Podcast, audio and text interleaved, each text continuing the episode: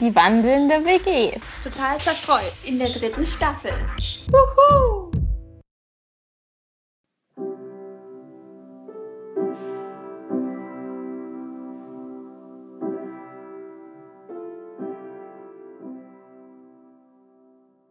Willkommen zurück zu unserer zweiten Adventsfolge. Ich hoffe, ihr habt eine schöne Weihnachtszeit. Für uns ist nicht viel Zeit vergangen, als wir gerade das erste Intro aufgenommen haben. Wir sitzen alle leider getrennt, aber verbunden übers Internet noch da. Ich hoffe, ihr habt eine ganz wunderbare Weihnachtszeit, esst viele Plätzchen und bleibt gesund.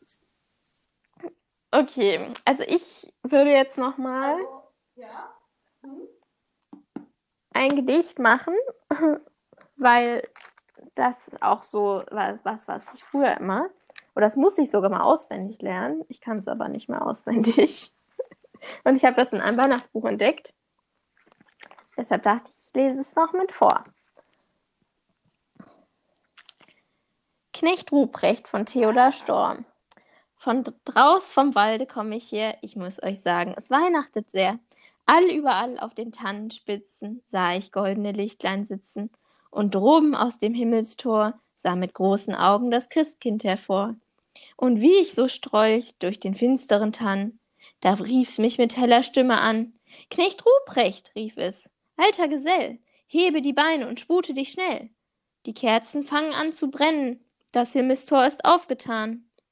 Alt und Junge sollen nun von der Jagd des Lebens einmal ruhen, und morgen flieg ich hinab zur Erden, denn es soll wieder Weihnachten werden. Ich sprach, O lieber Herr Christ, meine Reise fast zu Ende ist, ich soll nur noch in diese Stadt, wo's eitel gute Kinder hat. Hast denn das Säcklein auch bei dir? Ich sprach, das Säcklein, das ist hier, denn Äpfel, Nuss und Mandelkern essen fromme Kinder gern. Hast denn die Rute auch bei dir? Ich sprach, die Rute, die ist hier, doch für die Kinder nur die schlechten, die trifft sie auf den Teil den rechten. Christekindlein sprach, so ist recht. So geh mit Gott, mein treuer Knecht. Von draus vom Walde komm ich her. Ich muss euch sagen, es weihnachtet sehr. Nun sprecht, wie ich's hierin find. Sind's gute, sind's böse Kind. Sehr schön. Lisi, willst du noch mal? Du hast doch irgendwie auch noch Geschichten zum Vorlesen. Ja, also ich könnte zum Beispiel Harry Potter vorlesen. Ja. Das ist bei mir immer eine sehr große Überraschung, wenn ich damit ankomme. Ja, oder ich habe auch schon den Film hier mit dem BG am Filmabend geguckt, den ersten Teil, weil ich finde, der erste Teil ist noch so der niedlichste. Ja. Alle sind noch ganz klein und die Welt ist noch heil. Und deswegen dachte ich, lese ich das mal vor. So. Heiligabend ging Harry voller Vorfreude auf das Essen und den Spaß am Weihnachtstag zu Bett. Geschenke erwartete er überhaupt keine. Als er früh am nächsten Morgen erwachte, sah er als erstes einen Stapel Päckchen am Fußende seines Bettes. Fröhliche Weihnachten, sagte Ron schläfrig, als Harry aus dem Bett stieg und seinen Morgenmantel anzog. Dir auch, sagte Harry. Schau dir das mal an. Ich hab Geschenke bekommen. Was hast du erwartet? Runkelrüben? sagte Ron und machte sich an seinen eigenen Stapel, der um einiges größer war als der Harrys. Harry nahm das oberste Päckchen in die Hand. Es war mit dickem braunem Papier umwickelt und quer darüber war für Harry von Hagrid gekrakelt. Drin war eine grob geschnitzte hölzerne Flöte. Offenbar hatte Hagrid sie selber zugeschnitten. Harry blies hinein. Sie klang ein wenig wie eine Eule. Ein zweites, winziges Päckchen enthielt einen Zettel. Wir haben deine Nachricht erhalten und fügen dein Weihnachtsgeschenk bei. Von Onkel Vernon und Tante Petunia. Mit Klebeband war ein 50-Pence-Stück auf den Zettel geklebt. Das ist nett, sagte Harry. Ron war von den 50 Pence fasziniert. Komisch, sagte er. Diese Form. Ist das Geld? Du kannst es behalten, sagte Harry und lachte, als er sah, wie Ron sich freute. Hagrid und Tante und Onkel. Und von wem ist das hier? Ich glaube, ich weiß, von wem das ist, sagte Ron, deutete auf ein recht plumpiges Paket und lief ein wenig rosa an. Von meiner Mom. Ich habe ihr gesagt, dass du keine Geschenke erwartest und. Oh nein, stöhnte er. Sie hat dir einen Weasley-Pulli gestrickt. Harry hatte das Paket aufgerissen und einen dicken, handgestrickten Pullover in Smaragdgrün gefunden und eine große Schachtel selbstgebackener Plätzchen. Sie strickt uns jedes Jahr einen Pulli, sagte Ron, während er seinen eigenen auspackte. Und meiner ist immer kastanienbraun. Das ist wirklich nett von ihr, sagte Harry und probierte von den Plätzchen, die köstlich schmeckten. Auch sein nächstes Päckchen enthielt Süßigkeiten. Es war eine große Schachtel Schokofrösche von Hermine. Bevor er noch etwas denken oder sagen konnte, flog die Tür zum Schlafsaal auf und Fred und George Weasley stürmten herein. Frohe Weihnachten! Hey, sieh mal, Harry hat auch einen Weasley-Pulli. Fred und George trugen blaue Pullover, der eine mit einem großen gelben F darauf gestickt, der andere mit einem G.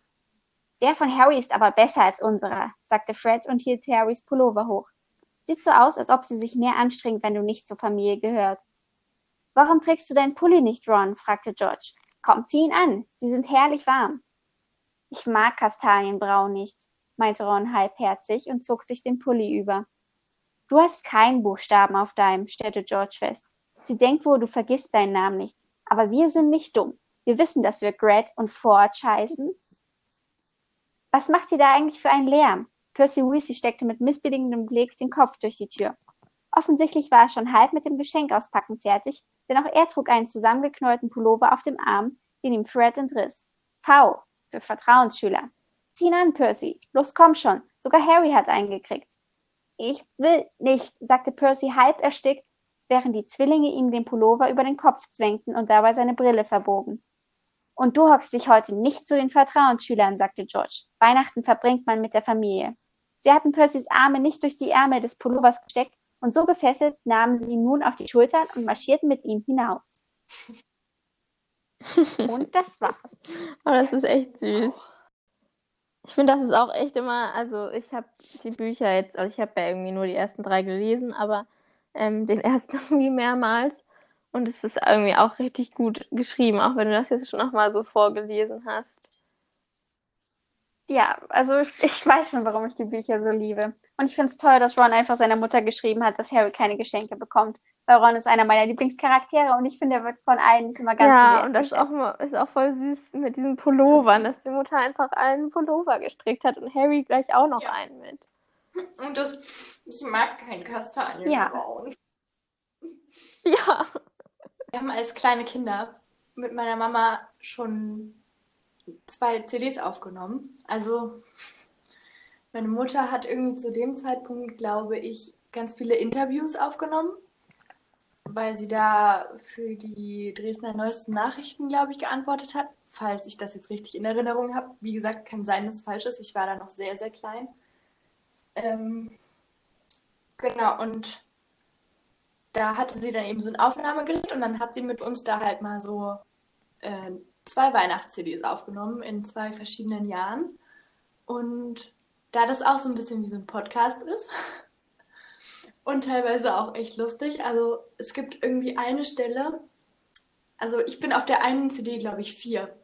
Ich weiß nicht, wie alt ich auf der anderen bin, aber ähnlich sechs oder so. Und meine Schwester und ich tragen auch immer abwechselnd irgendwas vor.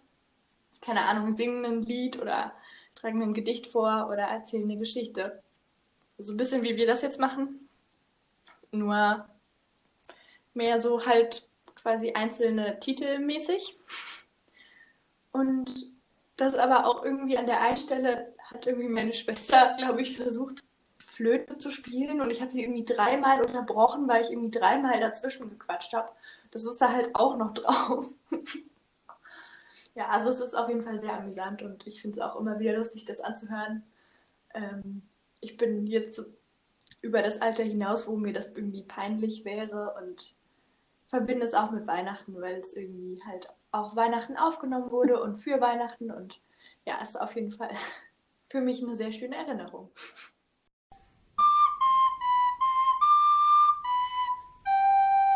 Eva und Franka wünschen euch frohe Weihnachten.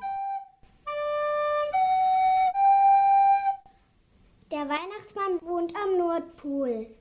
Der Mantel ist rot. Die Zipfelmütze ist auch rot. Die Bommel ist weiß. Und, die Me und der Bart ist auch weiß. Der Weihnachtsmann hat Stiefel an. Und natürlich schenkt er uns zu Weihnachten auch Geschenke. Von den Zwergen, die basteln die. Die Weihnachtsmannhelfer. Wünsche mir ein großes Flugzeug. Der Weihnachtsmann kommt Weihnachten mit dem Schlitten. Und wenn kein Schnee liegt?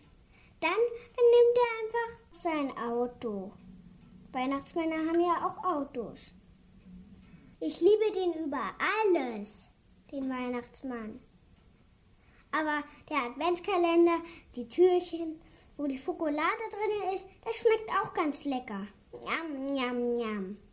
Knecht Ruprecht, draußen weht es bitterkalt. Wer kommt da durch den Winterwald? Stipp, stapp, stipp, stapp und Huckepack. Knecht Ruprecht ist mit seinem Sack. Was ist denn in dem Sack drin? Äpfel, Mandeln und Rosinen, auch schöne Zuckerrosen, auch Pfeffernuss fürs gute Kind. Die anderen, die nicht artig sind, klopft er auf die Hose.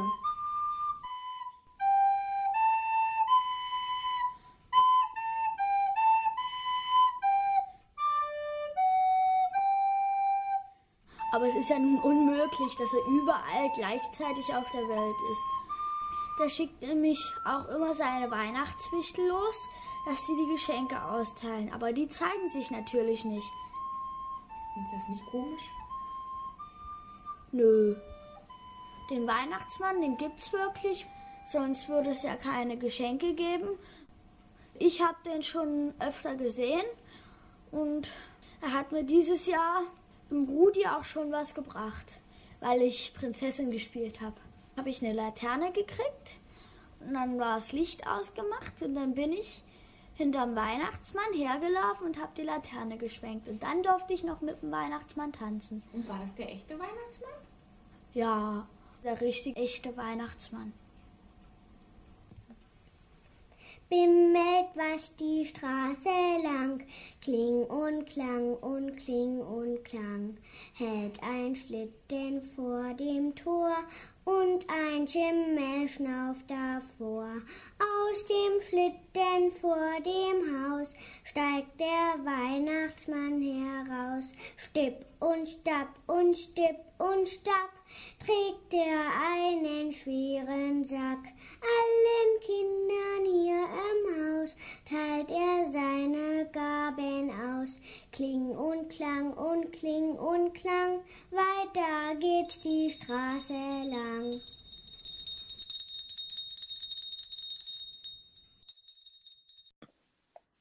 Okay, ich würde jetzt nochmal mit meinen weiteren Tipps kommen.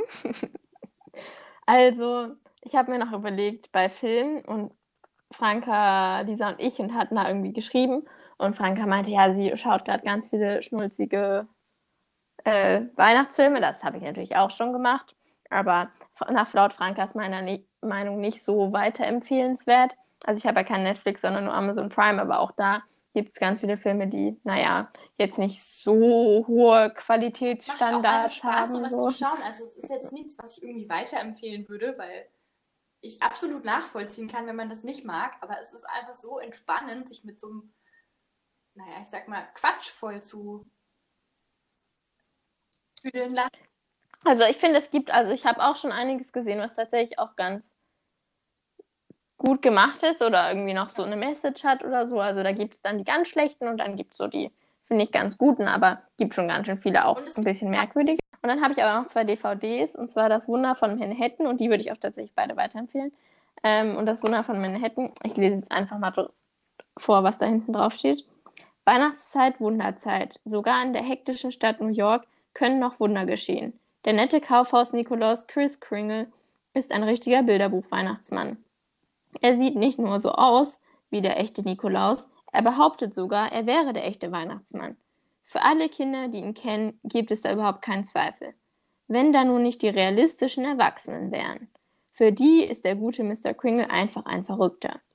Aber wie kann man das beweisen? Für Kringle geht es um mehr, als nur in eine Anstalt eingewiesen zu werden.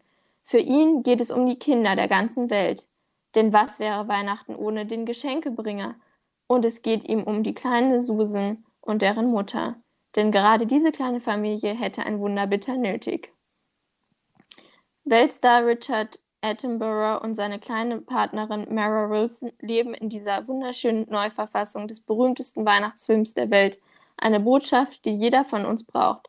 Nur das Wunder ist wirklich. Und das ist halt auch echt ein schöner Film. Und das ist so ein schon ziemlich alter Film, schöne Bescherung. Also der das sieht man im Film auch an, dass er schon älter ist.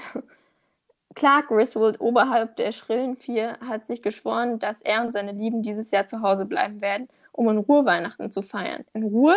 Das Dach der Griswold ist mit 25.000 Lichtern bestückt und ähnelt einer Flugzeuglandebahn. Die Suche nach dem passenden Christbaum entwickelt sich zum Horrortrip. Dazu fallen noch sämtliche Verwandte ein. Der Festtagstruthahn explodiert auf dem Esszimmertisch und ein SWAT-Team belagert das Haus. Chevy Chase Beverly, D'Angelo, Randy Quaid, Juliette Lewis und andere in einer respektlosen Komödie, die sämtliche Weihnachtsrituale aufs Korn nimmt. Also der ist auch echt ganz witzig, finde ich. Ja, der ist Ja, so witzig. also, den, die, also die beiden Filme kann ich echt weiterempfehlen, neben den ganzen Schnulzfilmen, die man sich sonst so anschauen kann. Und dann habe ich noch ein Buch. Also es ist zwar auf Englisch, ich weiß nicht, ob es da eine deutsche Version von gibt. Ähm, ist tatsächlich sogar ein New York Times Bestseller. Let It Snow von John Green, Maureen Johnson und Lauren Miracle, Miracle. Three Holiday Romances. An all-time storm on Christmas Eve buries the residents of Gracetown under multiple feet of snow and causes quite a bit of chaos. One brave soul ventures out into the storm from her stranded train and sets off a chain of events that will change quite a few lives. Over the next three days, one girl takes a risky shortcut with an adorable stranger. Three friends set out to win a race to the Waffle House and the hash brown spoils, and the fate of a teacup pig falls into the hands of a lovesick barista. A trio of today's best-selling authors John Green, Maureen Johnson, Maureen Johnson, and Lauren Miracle brings all the magic of the holidays to life in three hilarious, oh man, ich kann auch nicht mehr lesen, three hilarious and charming interconnected tales of love, romance and kisses that will steal your breath away. Also es ist nicht ganz so kitschig, wie sich das jetzt hier anhört, finde ich jedenfalls nicht. Aber es ist irgendwie teilweise auch echt ganz witzig geschrieben. Und es sind halt einfach drei Geschichten von drei verschiedenen Szenerien sozusagen. Aber am Ende kommen die halt alle irgendwie zusammen in diesem kleinen Dorf da. Ja, Das hat Netflix verfilmt, würde ich sagen. Und es ist, also der Netflix-Film zumindest ist irgendwie wie tatsächlich Liebe für Teenager, würde ich mal sagen. also das Aber Buch ist echt super schön geschrieben. Also John Green zum Beispiel ist ja auch ein sehr bekannter Autor und ähm, der schreibt ja auch äh, so in seinem speziellen Stil aber immer sehr schön und die anderen beiden haben, finde ich, auch da echt ganz schön geschrieben. Also ich finde es jetzt gar nicht so kitschig, wie es beschrieben wird, aber ich könnte mir vorstellen, dass die Verfilmung ja, ja, etwas kitschiger ist. Ja. ja. Aber auch tolle Schauspieler dabei. Also Kiernan Shipka und Jacob Batalon und Isabella Merced. Also die kennt man nicht nur von Netflix. Aber Das halt ist relativ wieder so typisch Schauspieler du, dass du wieder sämtliche Schauspieler Love Actually für Teenager halt. Von denen ich noch nie in meinem Leben gehört Ja. Ich stammel mir hier einen ab mit den Schauspielernamen auf den Packungen Ja, und du so, von den und du DVDs. so, ja, die kennt man nicht nur von da, sondern allgemein. Und ich so, hm, Naja, ich habe den halt gesehen und ich mag die Schauspieler halt. So, ich dachte, ich fahre jetzt mal mit einem weiteren quasi Weihnachtsbuch, aber nicht wirklich Weihnachtsbuch Buch vor. Es ist ähm, Der König von Narnia von C.S. Lewis. Und dadurch, dass ein Großteil des Buches im Winter spielt, finde ich, ist das auch so eine Geschichte, die man typisch einfach mit Weihnachten assoziiert. Ich wollte noch eine einleitende Erklärung geben, wo, was ungefähr passiert ist, um, damit man es verstehen kann. Also, die Kinder sind durch den Wandschrank nach Narnia gelangt. Doch leider hat Edmund sie zunächst an die weiße Hexe verraten und jetzt sind sie gerade auf der Flucht mit ihren zwei Freunden, den Bibern. Und sie versuchen, sich zu Aslan durchzuschlagen, bevor sie von der weißen Hexe auf ihrem Schlitten eingeholt werden. Jetzt verstecken sie sich gerade in einer Art Höhle, würde ich sagen, und hören plötzlich Glöckchen klingen von einem Schlitten und sind vor Angst erstarrt. Kaum hatte es der Biber gehört, da fuhr er wie ein Blitz aus der Höhle. Wahrscheinlich denkt er genau wie Lucy im ersten Augenblick, wie dumm sowas zu tun. Aber handelte er denn nicht vernünftig? Er wusste, dass er im Schutz der Büsche höher hinaufklettern konnte, ohne gesehen zu werden. Er wollte unbedingt wissen, welchen Weg der Hexenschlitten nehmen werde. Die anderen in der Höhle warteten voller Spannung. Sie warteten beinahe fünf Minuten. Was sie dann hörten, erschreckte sie gar sehr. Sie vernahmen Stimmen. Oh weh, oh weh, dachte Lucy. Man hat ihn gesehen. Sie hat ihn gefangen. Wie groß war aber ihre Überraschung, als der Biber sie gleich darauf hinausrief. Alles in Ordnung, schrie er. Kommt nur heraus, liebe Frau, Söhne und Töchter Adams. Alles in Ordnung. Es ist nicht dieselbige. Das war zwar umständlich ausgedrückt, aber so reden die Biber, wenn sie aufgeregt sind. Wenigstens in Narnia. In unserer Welt sprechen sie ja gewöhnlich überhaupt nicht.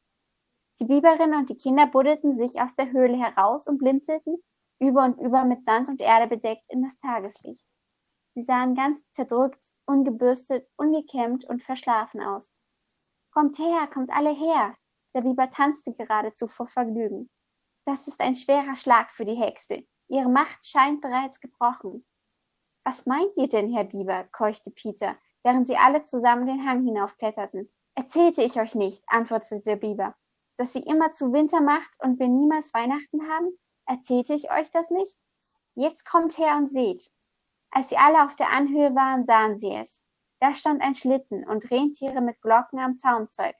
Aber sie waren viel größer als die Rentiere der Zauberin. Sie waren nicht weiß, sie waren braun. Und im Schlitten saß einer, den jeder auf den ersten Blick erkennt. Ein riesenhafter Mann in leuchtend rotem Rock, rot leuchtend wie Ebereschen, mit einer Pelzmütze. Ein großer weißer Bart fiel wie ein Wasserfall über seine Brust. Selbst wenn man Leute wie ihn nur in Narnia wahrhaftig sehen kann, so kennt man doch genug Bilder von ihm und hat auch in unserer Welt auf dieser Seite der Wandschranktür von ihm gehört. Aber in Narnia ist es ganz anders.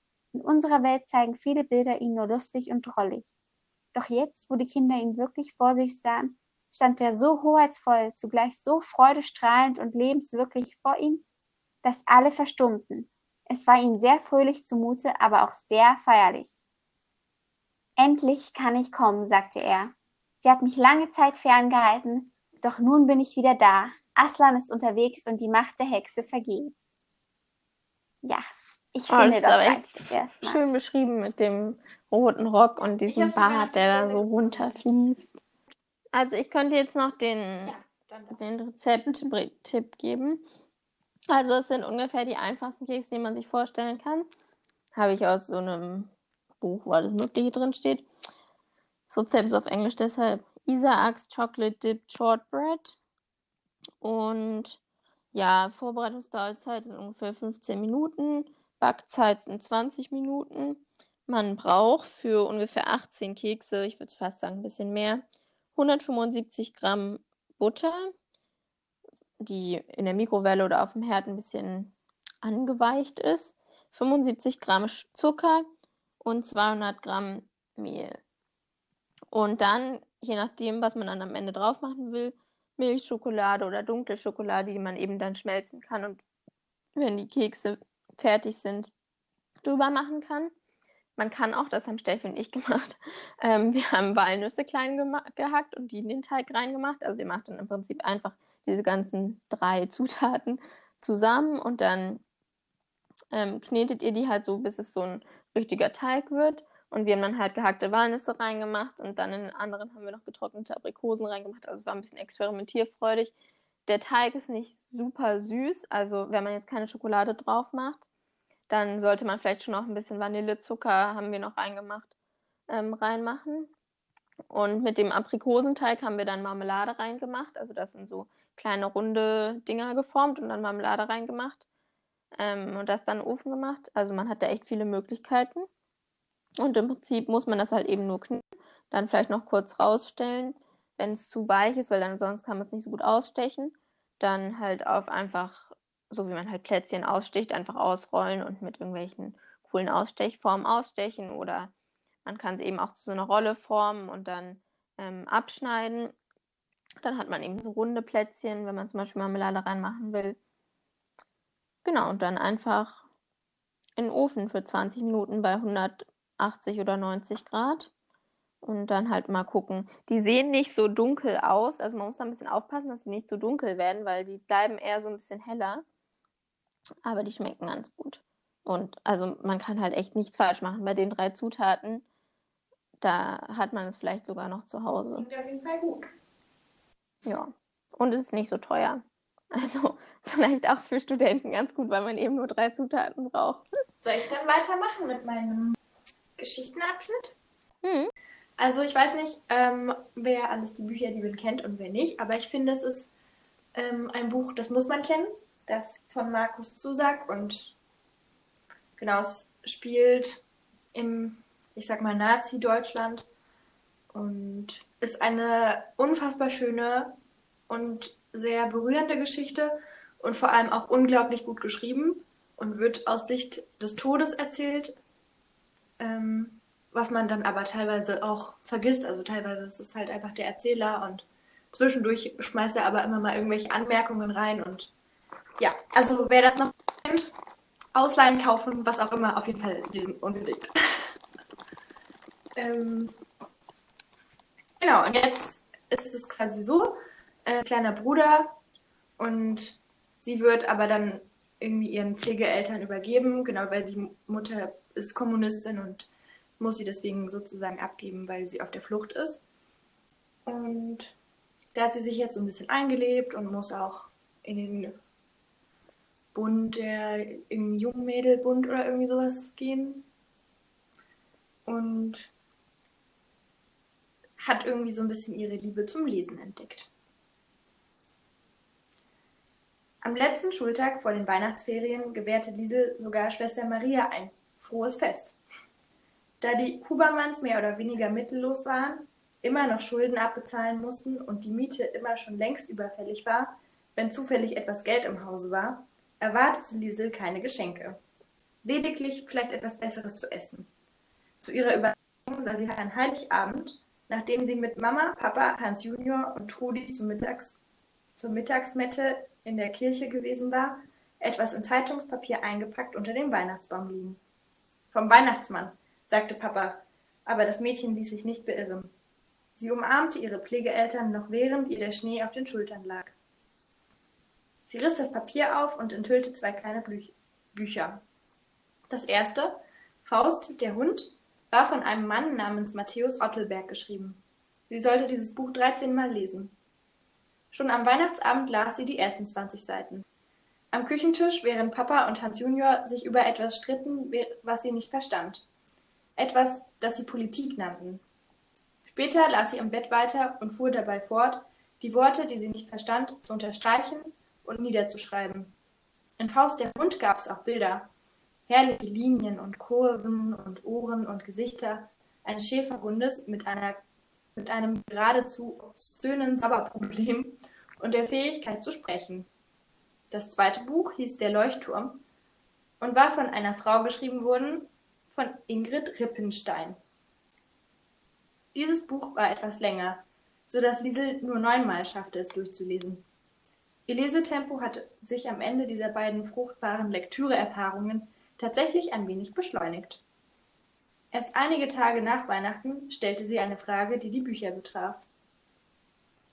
Sie saßen in der Küche beim Essen. Liesel betrachtete die Löffel voll Erbsensuppe, die in Mamas Mund verschwanden, und beschloss, sich an Papa zu wenden. Ich muss euch etwas fragen. Zunächst keine Reaktion. Was? Das war Mama mit vollem Mund. Ich wollte nur wissen, woher ihr das Geld hattet, um mir die Bücher zu kaufen. Ein kurzes Grinsen flog in Papas Löffel. Das willst du wirklich wissen? Klar. Papa fingerte den Rest seiner Tabakration aus der Tasche und fing an, eine Zigarette zu drehen, was Liesel ungeduldig machte. Sagt ihr es mir oder nicht? Papa lachte. Aber ich sag's dir doch gerade, Kind. Er vollendete die Herstellung einer einzigen Zigarette, schnippte sie auf den Tisch und begann eine zweite. So, in diesem Augenblick beendete Mama ihre Mahlzeit und ließ ihren Löffel klappernd in den Suppenteller fallen. Sie unterdrückte ein pappiges Rülpsen und antwortete an seiner Statt Du Saukerl, sagte sie. Weißt du, was er gemacht hat? Er hat all diese stinkenden Zigaretten gerollt ist damit auf den Markt gegangen und hat sie bei irgendeinem Zigeuner eingetauscht. Acht Zigaretten pro Buch. Papa schob sich triumphierend eine in den Mund. Er zündete sie an und inhalierte. Dem Herrgott sei Dank für Zigaretten. Was, Mama? Mama schenkte ihm nur einen ihrer typischen Blicke, beladen mit Verachtung und gefolgt von der üblichen sparsamen Zuteilung aus ihrem Wortschatz. Saukerl. Liesel wechselte ein beiläufiges Zwinkern mit ihrem Papa und aß ihre Suppe auf. Wie immer lag eines ihrer Bücher neben ihr. Sie konnte nicht leugnen, dass die Antwort auf ihre Frage höchst zufriedenstellend ausgefallen war. Es gab nicht viele Menschen, die behaupten konnten, dass ihre Ausbildung mit Zigaretten bezahlt worden war. Mama andererseits behauptete, dass Hans Hubermann seine Zigaretten für ein neues Kleid eingetauscht hätte, das sie so dringend brauchte, oder für ein paar Schuhe, wenn der Saukerl auch nur einen Funken taugen würde. Aber nein, sie leerte die Worte in den Ausguss. Bevor du mal was für mich tust, rauchst du lieber deine ganze Ration alleine, nicht wahr? Und die vom Nachbarn noch dazu. Ein paar Abende später kehrte Hans Hubermann mit einer Schachtel Eier zurück. Tut mir leid, Mama. Er stellte die Schachtel auf den Tisch. Schuhe gab es keine. Mama beklagte sich nicht. Trällerte sogar vor sich hin, während sie diese Eier bis an den Rand der Verbrennung briet. Es schien ganz so, als ob in Zigaretten großes Glück verborgen lag, und es war eine glückliche Zeit im Haus der Hubermanns. Tja, das ist auch so, eine, ähm, so ein Ausschnitt sozusagen aus dem Buch, was so ein bisschen ist wie, wie bei unserer ersten Geschichte, die Franka vorgelesen hat, wo man sich so ein bisschen wieder klar werden kann, wie gut man es doch hat, wenn man ein Dach über dem Kopf hat und sich auch äh, die Sachen kaufen kann, ohne irgendwelche ich Zigaretten aber, eintauschen gesagt, zu müssen dafür. Vor allem darum, wie süß die einfach miteinander sind. Also das ist, also ich finde, es geht viel weniger darum, dass die sich die Dinge nicht so leicht leisten können, als vor allem auch darum, dass es irgendwie am allerwichtigsten ist, mit den Leuten zusammen zu sein und die so kleine Dinge irgendwie leisten, um einander irgendwie eine Freude zu bereiten und das funktioniert auch. Ja, ja, auf jeden Fall, da hast du ja recht, aber ich finde, das ist ja schon auch ja, sehr prominent jetzt gewesen, einfach in der Unterhaltung, ähm, wer jetzt wem was äh, wie recht, eingetauscht und gekauft hat. Deshalb fällt einem das immer so schnell auf. Das war jetzt sozusagen nicht das, was mir daran gefallen hat. Und ich meine, sie, sie hat ja auch, also das fand ich auch sehr erstaunlich, dass sie ja dann hat ja auch nachgefragt, vielleicht hat sie sich da auch Sorgen gemacht, so wo diese Bücher jetzt auf einmal hergekommen sind, obwohl sie sich das doch eigentlich gar nicht leisten können oder wie sie dann die Bücher irgendwie gelesen hat und das alles unterstrichen hat, was sie nicht verstanden hat. Ja, das ist hat. ja irgendwie so. Das also ich auch sehr süß. Kommt ja an ihr allererstes Buch, dadurch, dass sie das klaut. Bei der Beerdigung ihres Bruders verliert einer der Totengräber sein Handbuch, wie man Totengräber ist. Und das klaut sie ihm da. Also sie hebt es halt auf und nimmt es mit und liest es dann immer heimlich. Und Hans, ihr sozusagen Pflegepapa, der hilft ihr dann irgendwann und vertreibt damit auch so Albträume. Also die machen das häufig nachts und abends, so wenn sie nicht schlafen kann, dass sie dann irgendwie immer so ein bisschen lesen. Und er kann halt auch nicht so gut lesen, deswegen haben die so ein bisschen ihre Taktik entwickelt, um lesen zu lernen. Aber sie liebt es halt und deswegen lernt sie das halt dann super gut mit der Zeit und schreibt dann später ja auch selber. Und das halt in dieser verrückten Zeit. Also es ist auch einfach ein gutes Buch. Sonst hättest du es auch. Ja, muss ich definitiv noch lesen. Steht auf der Liste und im Regal. Das war's auch schon mit der zweiten Folge. Ich hoffe, sie hat euch gefallen, euch vielleicht ein bisschen nostalgisch gestimmt oder einfach ein bisschen mehr Weihnachtsstimmung wachgerufen. Mir fehlt ja persönlich immer Schnee, um so 100% Weihnachtsstimmung zu erreichen, aber vielleicht habt ihr ja auch gerade Schnee. Man weiß es nicht. Was ihr auch habt, ich hoffe, ihr habt eine schöne Zeit und bis zur nächsten Folge.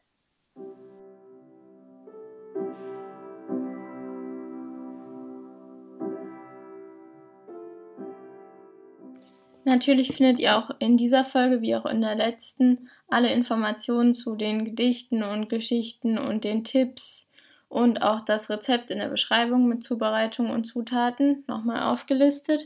Schaut auch gerne mal auf Instagram vorbei unter die wandelnde WG, alles zusammen, alles klein geschrieben. Und dann freuen uns dann auf die letzte Folge, die am Sonntag voraussichtlich online gehen wird. Also freut euch auf ein letztes Mal weihnachtliche Gefühle von uns an euch. Nun noch ein kleiner Ausschnitt von Franka und ihrer Schwester, als sie klein waren und Weihnachtslieder gesungen haben und Flöte gespielt haben. Ich hoffe, es zaubert zum Ende dieser Folge nochmal ein Lächeln auf euer Gesicht.